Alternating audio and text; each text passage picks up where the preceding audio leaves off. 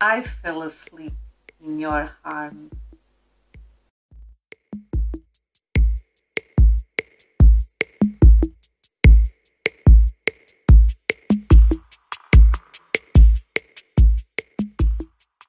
I lay in bed beside you, heated by your heat, comfort I felt. I asked you never to go. You swore vigorously. You said sweet words to me, we exchanged promises of love. We roll in bed covered by a sheet.